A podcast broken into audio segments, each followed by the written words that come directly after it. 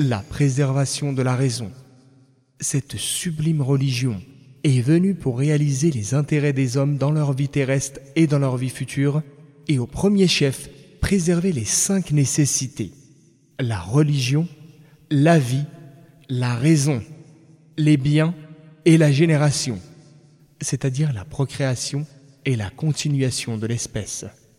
Or, la faculté de la raison est ce sur quoi repose le taklif, c'est-à-dire la capacité juridique et le fait qu'on est légalement responsable devant Allah s'agissant des obligations et prescriptions divines. Elle est aussi au cœur de l'ennoblissement et de l'élection de l'homme par le Seigneur.